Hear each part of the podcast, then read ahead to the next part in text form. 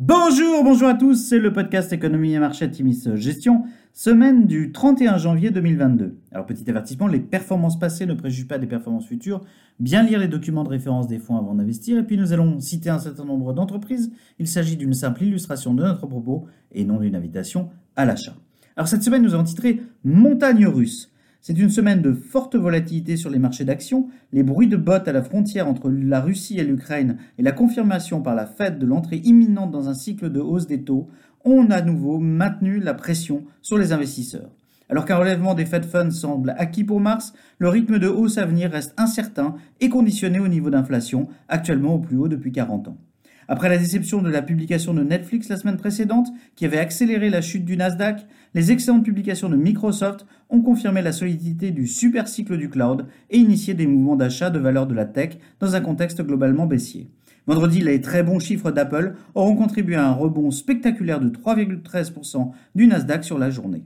Sur la semaine, le CAC 40 baisse de 1,45%, le SP500 progresse de 0,8% et le Nasdaq reste inchangé. Du côté des sociétés, un lot de publications globalement favorable aux valeurs de vos fonds. Parmi celles-ci en Europe, SEB, Barry Callebaut, Soitec, STM, LVMH et Alten publient au-dessus des attentes. Soitec rassure du reste par des les investisseurs après les soucis de gouvernance.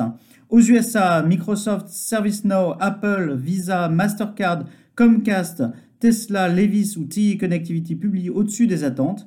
Teradyne publie au-dessus des attentes, mais le cours est sévèrement sanctionné en raison d'une guidance très conservatrice. Mondelez affiche des résultats décevants, ne réussissant pas à compenser l'impact de la hausse des coûts matières sur ses marges. Caterpillar est sanctionné par le marché eu égard à ses perspectives sur les marges. Enfin, Boeing publie nettement en dessous des attentes dans un contexte de restructuration, mais avec un discours optimiste du management quant aux perspectives de l'avionneur. Alors à venir, les publications de valeurs emblématiques comme Alphabet, Amazon, AMD, Ford ou General Motors seront surveillées de près.